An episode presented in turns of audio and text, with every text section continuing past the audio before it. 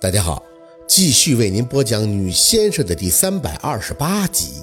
新一年，得承认小六不帅，这嘴还碎，也就是笑起来的时候能看着可爱一点。当然，对男人来讲，他嘴碎那就是硬伤。虽然骨子里边有点闪光点，但基本上全都毁于一嘴了。老实讲，其实小六对庞庞也是这样，他就这个性格。关心朋友，可嘴也破。但安九为什么就吃他这套呢？宝四在高村长那个小楼里想了很久，最后得出了结论：安九那是典型的面冷心热，他缺少这些东西，朋友的关心、家人的体贴，他都没怎么感受过。所以小六的优点在他的眼里是放大的，起到的效果也就如同春风化雨一般了。他动心了。可是宝四的这个弟弟，这猴子，宝四可以确定他是绝对没那心思的。在得知安九要去三亚的时候，还对他说：“哎，九姐，你真不来我家吃饺子呀？我妈包饺子可好吃了，不吃那是你人生的一大损失啊！”弟弟，我绝对没唬你啊！安九白了他一眼就走了，白的小六是莫名其妙。四爷，他瞪我干嘛呀？不去就不去呗，吃不到我妈的手艺，那是他的损失。宝四啊，你二舅昨天晚上还念叨你要回来了。今天起早还去镇上买的活鱼，晚上给你做红烧李子吃。哎呦，这都瘦了，可得好好补补。宝四点着头，被拿明月攥着手进屋。打从村口接到了他，这拿明月的嘴一路上就没闲着。小六在后边跟着嘀咕：“咱们家这么重女轻男吗？妈，你就不说给我也补补。”拿明月回头瞟了他一眼：“你是占你四姐的光。”没宝四，你不定哪儿喝风呢。小六不忿，我这帮我四姐不少忙呢，你问我四姐，你可拉倒吧。拿明月拆台的本色不改，就你那熊样，不给你四姐找麻烦就不错了。我都不稀得说你，还剃个秃子，耍什么怪？你要出家你？你要当和尚你？宝四心里喷笑，听着若文的旁边开口：“好了好了，你老说小六干什么？孩子回来咱就高兴。年轻人谁不愿意个性点？”光头也没啥，孩子自己喜欢就行。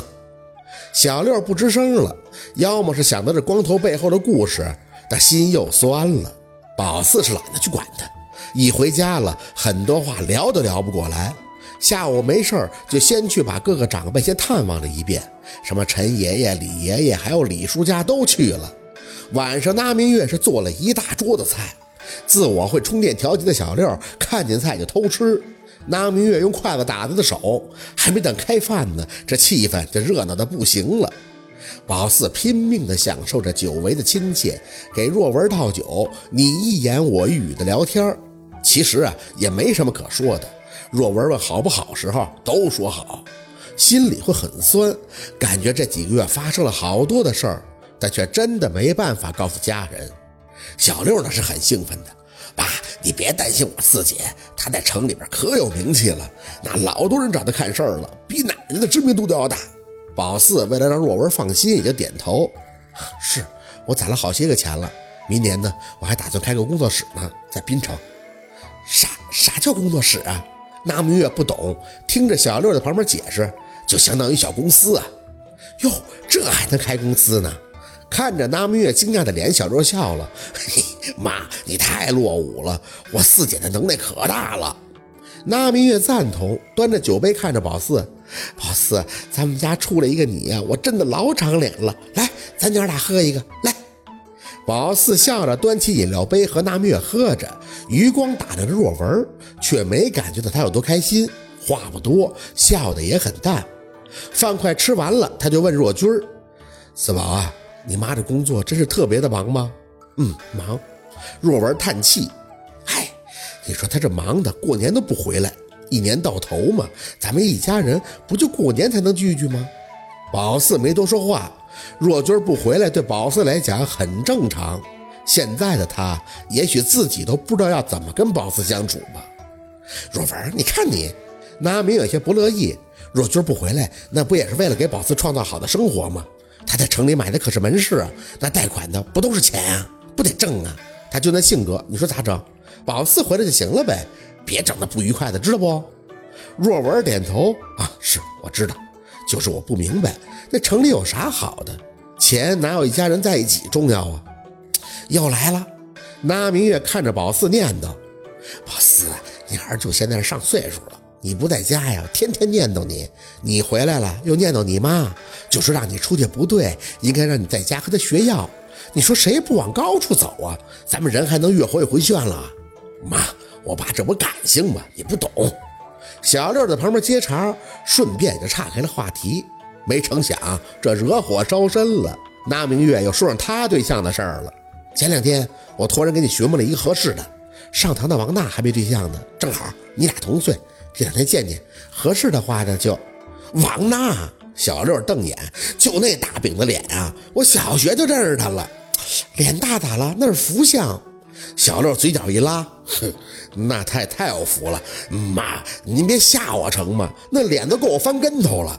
我不是说了吗？按我四姐这标准找。那明月哼了一声，嘿，你能有个人跟你就不错了，还挑三拣四的啊？就这么定了啊？我不干啊，绝对不干。爸，你看我妈，一顿饭就这么在小六的哭爹喊娘里结束了。不过对宝四来讲，却是轻轻的松了口气。在若文他们眼里，他也是没对象的，还真是挺怕他们多问的。晚上睡觉前，宝四叫住了那明月，指了指空下来的鱼缸：“舅妈，这鱼呢？死了吗？让我给扔了。”提到那鱼，那明月还特地压了压声：“你二舅啊，因为这事还挺生我气呢，非说我把神仙鱼给扔了。那没死吗？不能啊，嗨，跟死差不多了。”就秋天那阵儿，你不打过电话回来吗？那都臭了。那明月紧着脸就说着：“你二舅非说舍不得，还特意去买的药往鱼缸里下。我看那鱼啊都飘上来了，味儿可难闻了。可是用手一碰吧，还能动。你二舅非说没死，我就闻那股子味儿恶心，叫人给扔了。那也就是不知道死没死就给扔了。就说怎么一直没给来电话呢？那这个背仙什么情况了？这就没底儿了呀。”那肯定是死了呀，没水鱼怎么活呀？你二舅啊，主要是心疼，非说那鱼救过他啥的。可那味儿真是大，臭的屋子待不了了。我一咬牙就扔了。宝四点点头，也没再多说，想着，应该是上路了。那背仙啊，应该不会不识趣儿的。当时他给定的时间也就是三个月，三个月他要是不走，那就等着被灭吧。一夜无梦。刚到早上，就知道宝四回来的村里人上门要帮忙看看来年的运程。别说，宝四这股子小火苗，真就是在村镇的地界烧得欢。忙忙活活的就到了除夕，倒出空了就帮着若文贴对联、福字，都是若文自己写的。浆糊呢，也是自己家熬的。本来这个活啊，应该是宝四和小六干。谁知道他一早就被那明月扯去不情不愿的相亲了，所以这个活呢就交给了宝四和若文了。